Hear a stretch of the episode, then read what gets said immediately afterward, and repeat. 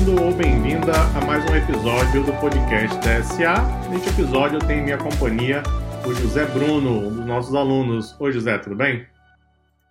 Oi, Daniel, tudo bem? Tudo bem, pessoal? É um prazer estar aqui junto contigo aí e tentar contribuir um pouco mais aí, dentre tantos amigos que já contribuíram aqui com o podcast da DSA. Espero trazer, é, que a gente tenha um bom papo e ter uma conversa bastante prazerosa aí, trazer experiências de vida. Ok, o prazer é nosso, José, ter você aqui no podcast da SA. Muito obrigado também pela participação. E, bom, para começar então, vou pedir que você se apresente, fale sobre a sua cidade, formação acadêmica, seu trabalho atual. Se apresente aí para o ouvinte. Bom, Daniel, é, eu sou mais conhecido como Bruno, tá? Apesar de eu me apresentar bastante como José Bruno, né? Tenho 39 anos, sou casado, tenho dois filhos. Sou natural de Acaraú, é uma cidade ali situada na região norte do estado do Ceará. Desde os meus 10 anos de idade, mas minha família uh, acabou migrando ali para tal Fortaleza, né? Onde foi basicamente eu cresci e vivi até ali o comecinho de 2019, tá? Atualmente eu estou residindo em Porto Alegre, aqui no Rio Grande do Sul, com minha esposa e meus filhos, tá? É, minha formação acadêmica, é, eu sou formado em ciência da computação, tenho um MBA em ciência de dados e inteligência artificial pela PUC, que terminei recentemente, e agora eu tô, é, ingressei em mais um grande desafio aí, que é o mestrado em ciência da computação. Um sonho meu, assim, tá evoluindo nessa parte de estudos. Dentre os últimos anos, assim, eu ganhei um gosto pelo estudo, então é mais um grande desafio que eu tô é, inserido aí, né, dentro desse mundo que é a ciência da computação, tá? Ah, legal, bacana, bacana. Só uma, uma curiosidade, como foi essa mudança do Ceará para o Rio Grande do Sul? Eu imagino que, bom, o clima seja bem diferente, não é? Em termos mesmo de calor, frio, etc. Como foi essa adaptação, essa mudança de um estado para outro, de, um, de uma ponta do Brasil para outra ponta do Brasil? É, foi fácil a adaptação? Você se adaptou rápido? Como foi? Conta um pouquinho, é muito mais uma curiosidade mesmo. Tá, na verdade, eu tinha também esse receio, né, por conta do, da grande diferença climática, principalmente. Pensei muito, bastante, assim, eu, tanto eu como minha família, minha esposa, meus filhos, né, mas, assim, não foi tão traumático como eu achava que seria, tá? A gente até se adaptou bem. Eu gosto bastante do frio, né? Apesar de, de ter vivido minha vida inteira ali na, região litorânea, né, de muitas praias, praias belíssimas, mas eu, a transição não foi tão traumática assim, tá? A gente gosta bastante. Paisagens lindas aqui no, no Rio Grande do Sul. Acho da Serra também, Gaúcha, é muito bonita, então deu tudo certo. Até agora tá dando tudo certo, eu espero que continue assim. Ah, legal, legal. É curioso porque às vezes ouço as pessoas dizerem: ah, eu não consigo me adaptar ao frio, não consigo me adaptar ao calor, né?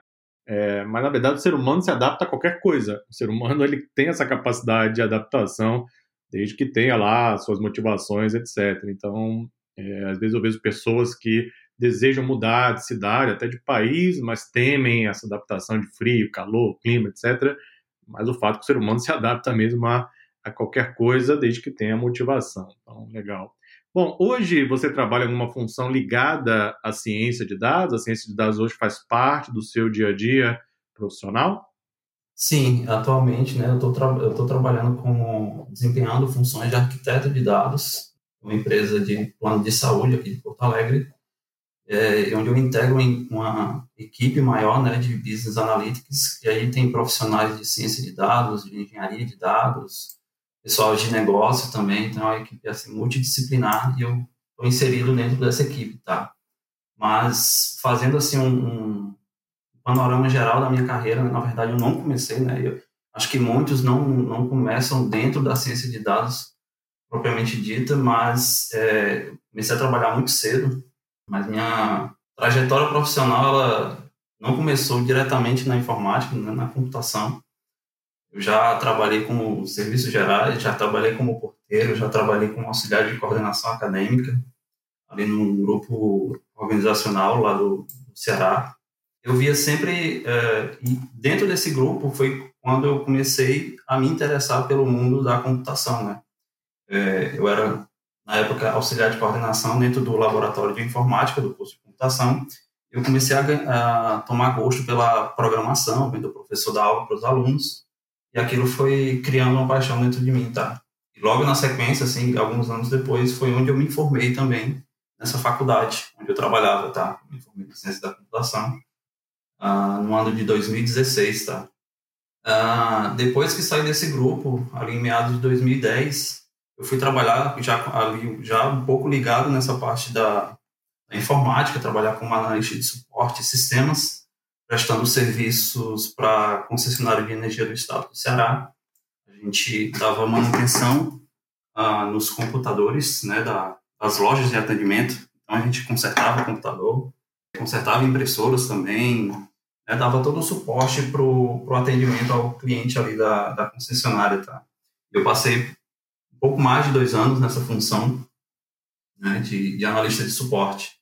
Mas o mundo dos dados ele veio surgir para mim mais ou menos em 2013, onde nessa mesma empresa surgiu uma oportunidade de trabalhar na parte de relatórios. E aí foi onde eu realmente, de fato, comecei a, a ingressar dentro da, dessa parte de análise de dados propriamente dita. A partir daí, não parou mais, né? Então, eu fui é, evoluindo dentro da, da, da, carreira. Eu acho que essa é uma evolução natural. Acho que em alguns momentos do, dos cursos, você já falou da sua trajetória também. Eu acho muito parecida com a minha, assim. Né? Comecei no mundo de BI, trabalhei muito também com banco de dados, né? com o DBA. Então, foi se construindo aí todo um alicerce até chegar onde eu tô, tá? É muito, muito interessante sua trajetória. Eu, é, bom, eu lido com muitos alunos aqui na DSA, eu conheço muitas pessoas no mercado também, e eu ainda não conheci nenhum profissional de ciência de dados que tenha começado a carreira profissional em ciência de dados. Eu não conheci ainda, é bem provável que tenha, né? mas eu não conheci, porque de certa forma, a área de ciência de dados é uma área nova, né? Ela surgiu mesmo da forma como nós conhecemos hoje há poucos anos atrás. Então, hoje que alguns cursos de graduação surgiram, muitos surgiram há pouco tempo, então as primeiras turmas nem foram formadas ainda, nem foram concluídas, né?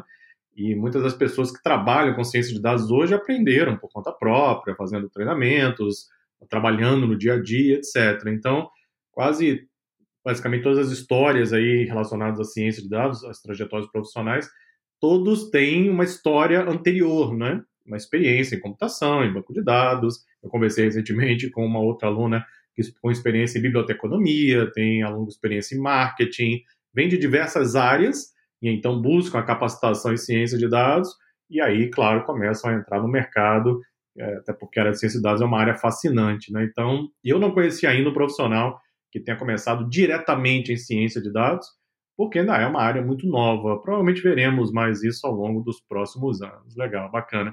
Bom, você provavelmente aí está estudando bastante, você está fazendo mestrado, concluiu o MBA há pouco tempo, você faz várias formações aqui na DSA. Como é a sua rotina de estudos? Né? Você tem família, filho, tem o trabalho, ou seja, provavelmente tem uma agenda bastante cheia. Aonde você encaixa aí os seus momentos de estudo? Fala um pouquinho da sua agenda, sua rotina em geral, as pessoas que ouvem o podcast adoram ouvir sobre isso, até para ver como elas podem adaptar também a sua realidade em termos de estudo. Conta um pouquinho para nós. É verdade. É, eu já tive muito problema né, em relação a conseguir, conseguir manter uma rotina consistente de estudos, mas nos últimos anos eu consegui encontrar meu caminho, né? E a minha forma de conseguir reter melhor o conhecimento. Acho que isso é muito pessoal de cada um, né? Então, acho que, como você a gente comentou um pouco mais cedo, é, o ser humano ele, ele vai se adaptando e vai se encaixando dentro de alguns modos ali que fique mais confortável para ele é, fazer determinadas atividades. Então, por exemplo, hoje eu tenho um, um, um melhor controle do, do, meu tempo, né? Eu consigo investir em cada hora do, do meu dia ali para estar tá fazendo alguma coisa, até descansando, né? Claro que isso é super importante. Acho muito, muito válido, muito importante a questão do descanso entre horas de estudo, horas de trabalho, né, para que o conhecimento realmente ele consiga ser retido por nós. Alguns anos atrás eu é, comecei a aplicar, porque é conhecido como a matriz de Eisenhower. Eisenhower foi ali um responsável por essa estratégia né, de, execução ali meados de 50, na Segunda Guerra Mundial, o presidente dos Estados Unidos que elaborou esse, essa matriz, né? E ela ajuda hoje profissionais até hoje né, a se organizar melhor dentro das, das suas atividades ali, né? O que é importante, o que é urgente para você fazer num determinado dia ali, né? Então, normalmente eu, eu concilio essa matriz com os meus horários que eu tenho disponível, né? Então, eu normalmente eu costumo acordar ali por volta das 6 horas, uh, e aí trazendo um pouco para a realidade de hoje, né, que é a questão da pandemia. Hoje eu estou trabalhando em regime de home office, né, totalmente home office, e eu tenho ganhado algumas horas, né, que antes eu não tinha, por questão de deslocamento para o trabalho, enfim. Então, algumas horas aí eu tenho ganhado na manhã, então me acordo aí por volta das 6 horas, tomo ali o meu café e, e já caio um pouco ali no, nos estudos, né?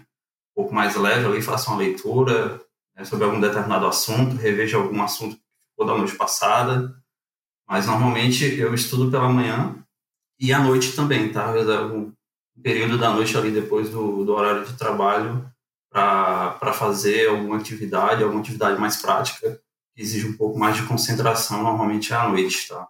Mas essa matriz de Eisenhower tem me ajudado bastante a, a, a principalmente de, o dizer para mim o que, que é urgente, né? E o que, que é importante e o que vai trazer benefício para mim naquele momento, tá? O que, que é mais importante, o que, que eu posso eliminar dentre as inúmeras tarefas que a gente tem que fazer durante o dia, né? não são poucas.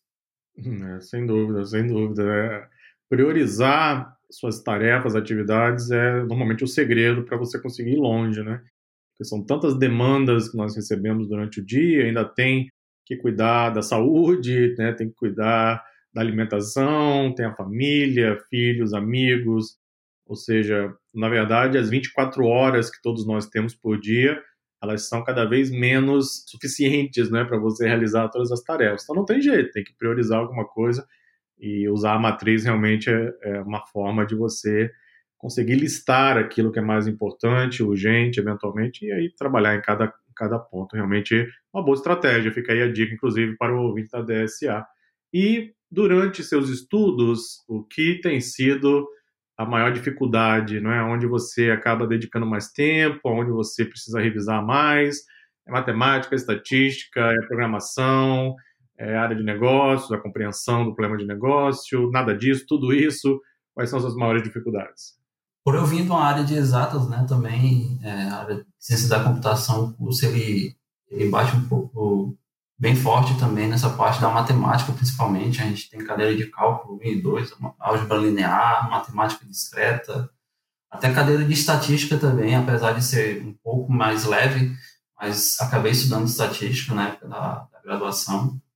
A DCA tem me ajudado bastante nesse ponto também. Era, era uma fraqueza que eu tinha, mas hoje eu, eu diria que já está um pouco mais controlada, digamos assim. Mas eu acho que meu calcular de Aquiles, assim, ainda, é, ainda é o, o negócio, tá? É, você se embrenhar, eu diria assim, dentro de um, um problema de negócio e compreender as nuances que tem pra, de negócio para negócio, né? Principalmente quando você faz uma mudança de empresa, para você compreender o negócio no detalhe e cons é, conseguir trazer resultado para aquela empresa, isso demora um certo tempo, né? Então você realmente tem que traçar estratégias ali para conseguir entender o negócio e hoje para mim eu diria que esse é, é a maior dificuldade que eu enfrento, tá? Matemática e estatística é aquilo que já está já tá definido aí há sei lá quantos anos. A gente pega um livro ali, estuda, mas o negócio em si tem as suas peculiaridades, né, de, de cada negócio que você realmente precisa dar uma atenção muito forte para isso.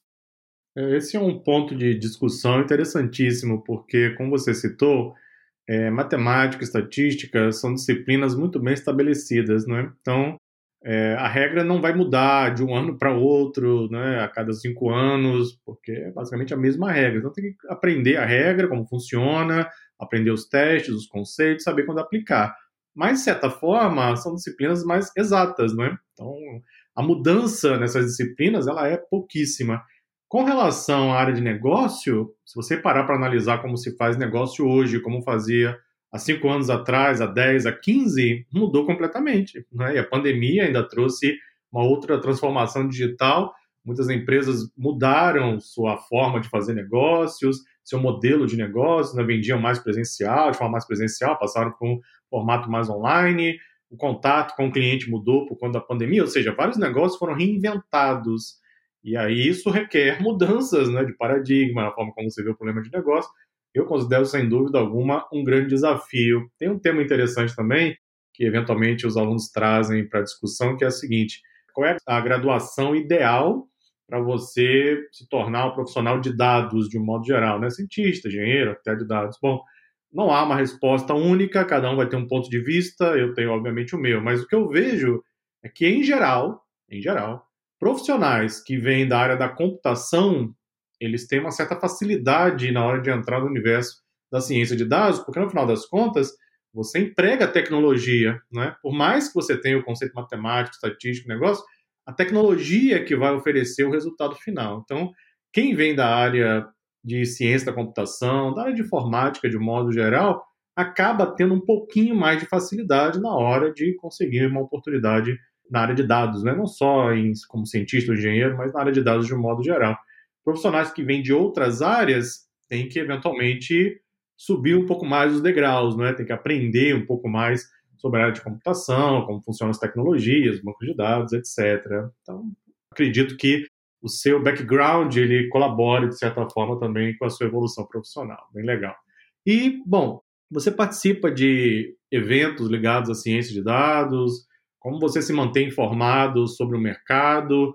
É, eu sei que agora estamos na pandemia, mas tem eventos online, etc. Como você se mantém inserido aí nesse universo da ciência de dados?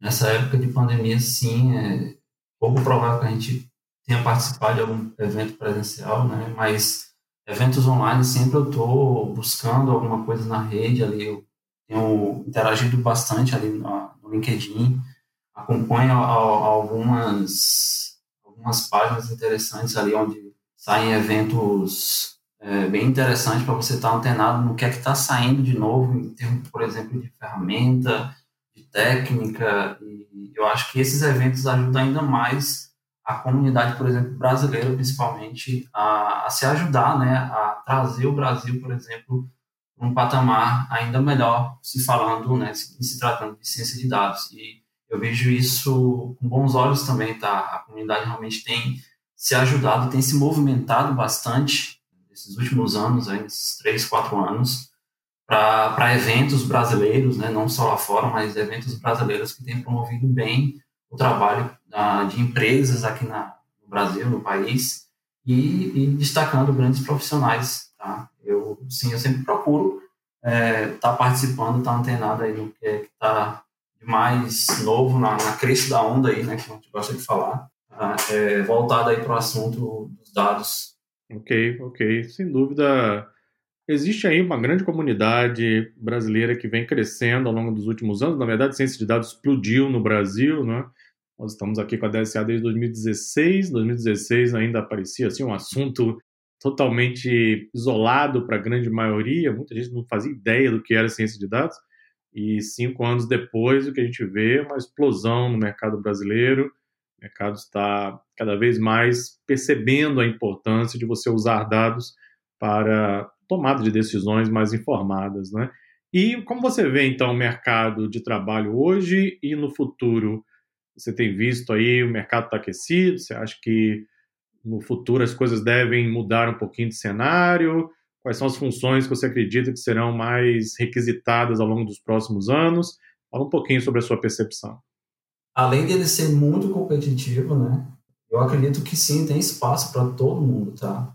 O Brasil ainda está aprendendo aí é, com todo esse movimento né, do, da ciência de dados. Eu acho que eu posso dizer que, que passamos mais um momento do buzzword, como o pessoal fala, né, o oba-oba da ciência de dados. E agora as empresas elas querem olhar, né, na verdade elas querem, elas, elas querem colher os resultados. Não basta agora dizer que conhece, mas na verdade o que ela quer é resolver o problema de negócio dela. Não é só a palavrinha bonita, inteligência artificial, é, machine learning, né, as palavras do momento, mas enfim, é resolver o problema do cliente. Eu acho que isso é o mais importante. E as empresas, elas, pelo menos algumas delas, aquelas mais sérias, elas têm se mostrado, sim, já evoluídas, até na forma como elas colocam a, as oportunidades no mercado, né? Porque a gente sabe que eu, pelo menos, vejo muito na, na rede divulgação de, de propostas, de, de, oportunidade, e muitas vezes a empresa até se perde no, no que, que ela está buscando, né? Se é um cientista de dados, se é um engenheiro de dados, se é apenas um analista de dados ali para aquele momento. Né? Então, às vezes, se embaralha um pouco os papéis por a empresa ainda não ter essa, essa noção, essa ciência né, do, do que é, do que ela está precisando. Tá? Mas o mercado está muito aquecido, tá? Eu, nos últimos, no último ano, assim, depois que eu vim para cá, para Porto Alegre, né, que eu ingressei nessa empresa que eu estou atualmente, eu tenho recebido muita proposta, até para trabalhar fora, tá? É, meu LinkedIn sempre está tá recebendo proposta. Eu acho que está muito voltado mais por aquilo que, que eu tenho ah, apresentado ali no, no meu background, né, o meu conhecimento. Isso tem despertado certo interesse do, das empresas ali, dos profissionais, tá?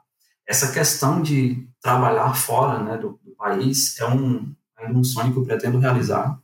Né? Eu tenho essa, esse projeto aí de vida ainda, de, de morar fora do país, de conseguir me estabelecer fora do país. Eu venho trabalhando para isso, estou trabalhando a questão do idioma, que ainda é uma barreira para mim, tá? Eu, realmente é algo que eu estou trabalhando aí nos últimos meses, desde o final do ano passado eu coloquei na minha mente de que precisava melhorar, apesar de ter uma compreensão boa do, do idioma, mas a comunicação ainda é uma barreira. Então, é nisso que eu estou tentando melhorar para poder abrir ainda mais os horizontes, né? não ficar limitado apenas aqui no Brasil, mas expandir isso para fora.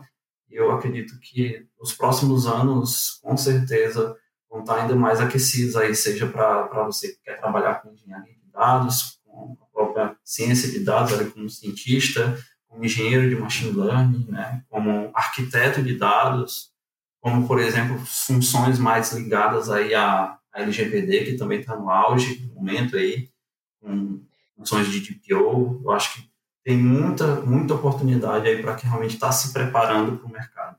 Concordo com você, minha percepção é exatamente a mesma. Aliás, praticamente todos os alunos que passaram aqui pelo podcast têm exatamente essa percepção. É curioso porque eu estou conversando com alunos que estão em regiões completamente diferentes do Brasil, trabalham em empresas completamente diferentes, têm idades, experiências, formações completamente diferentes, mas essa questão da visão do mercado de trabalho é quase unânime, né? todo mundo percebendo que o mercado está aquecidíssimo e que para os próximos anos deve ser ainda, ainda mais aquecido. Eu recebi recentemente um e-mail de um aluno é, dizendo que queria fazer uma das formações da SA e se ainda valia a pena em 2021, né?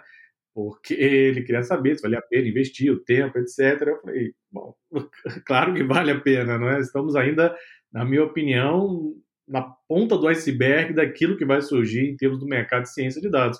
Vai haver, naturalmente, uma acomodação do mercado, não é? porque há uma curva natural, né? chega lá no ápice do hip, né? aquela coisa, todo mundo falando e tal, aí chega um momento normal de platô, que é quando as empresas, opa, agora eu quero implementar, eu quero ver se isso realmente funciona, se isso ajuda na minha empresa no dia a dia. Isso é absolutamente natural e acontece com qualquer tecnologia. Mas o que nós vemos é que ainda há um espaço imenso ao longo dos próximos anos. Muitas empresas estão começando ainda sua percepção em dados. E olha que inteligência artificial também já está no pipeline, muitas empresas estão começando ainda. Está tudo ainda, nesse momento, na fase de maturação. Né? As empresas querem ver se realmente podem aplicar isso no dia a dia. E quando percebem que podem extrair valor daquilo que é oferecido para a ciência de dados, em geral, elas começam a dar cada vez mais importância a isso, implementam áreas, times, equipes, contratam. Isso vai gerando um ecossistema gigante que está crescendo cada vez mais no Brasil. Você citou a questão de trabalhar fora. É, bom, em outros países, essa realidade da ciência de dados é ainda mais forte. Os Estados Unidos é um mercado aquecidíssimo, aquecidíssimo. Vagas como para trabalhar como cientista de dados, você tem o tempo inteiro. Eu recebo vários contatos o tempo inteiro é, amigos meus recebem contatos o tempo inteiro. Na Inglaterra, não é? no Reino Unido, de um modo geral, na França, é, Portugal também está aquecidíssimo, na Alemanha, na Austrália também o mercado está bem forte. Então, para você que pensa em trabalhar fora do Brasil, tem que desenvolver, obviamente, o idioma, mas saiba que vários importantes centros estão, nesse momento, pegando fogo em termos de ciência de dados, contratando profissionais, buscando pessoas capacitadas. Eu acredito, inclusive, que o arquiteto de dados será o próximo profissional, a próxima bola da vez. O cientista de dados, ele nesse momento já é uma realidade, as empresas já estão contratando, já não tem mais novidade com relação a isso. O engenheiro de dados, nesse momento, é o profissional em grande expansão, e eu acredito que o próximo será o arquiteto de dados. Eu acho que houve uma espécie de inversão do mercado, não é?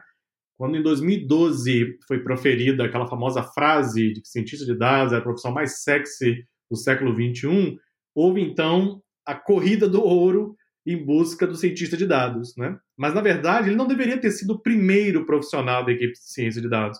Deveria ter sido eventualmente o analista de dados, o arquiteto de dados, e aí o engenheiro de dados para buscar os dados e aí o cientista de dados para entrar com o processo de análise. Mas houve uma inversão do mercado.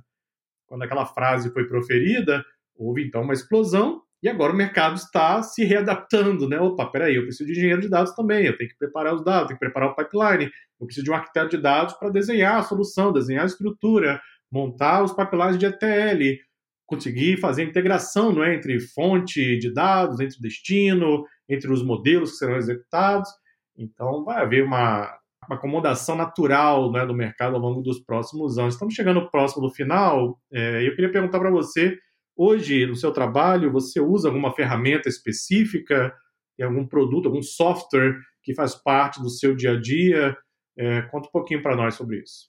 Bom, a, a, nossa stack maior da, da, da nossa, do nosso time, ela, ela é toda é, pautada em cima de, de, ferramentas Oracle, desde bancos de dados até agora a, a nuvem da, da Oracle OCI, tá? Então, a gente uma empresa que adotou bastante a Oracle como parceira, apesar de termos outro, utilizar outros produtos também, como produtos do, da GCP e até da Azure também, tá? Para a parte de BI ali, a gente utiliza a, a stack de produtos também. Tá?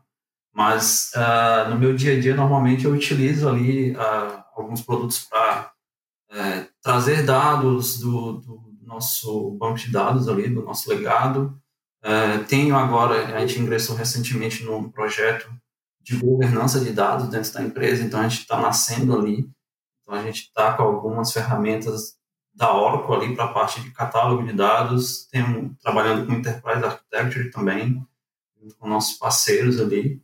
Eu acredito que essas são ferramentas que ajudam bastante no dia a dia a trazer resultados rápidos ali, né?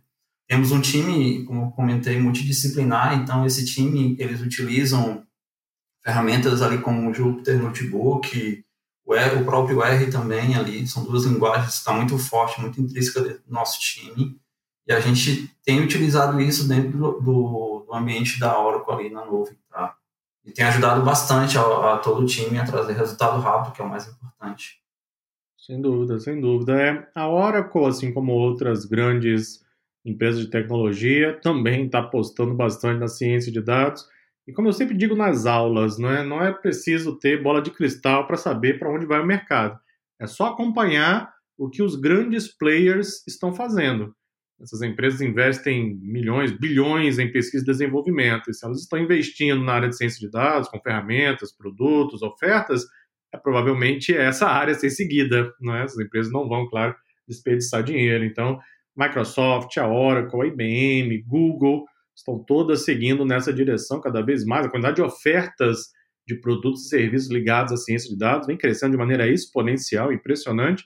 E, bom, isso apenas mostra a tendência para os próximos anos. José, foi um grande prazer conversar com você.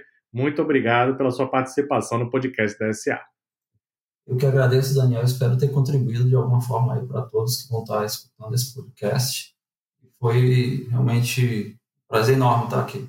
Obrigado aí também pela oportunidade. Nós que agradecemos. Muito obrigado. E assim encerramos mais um episódio do podcast da SA.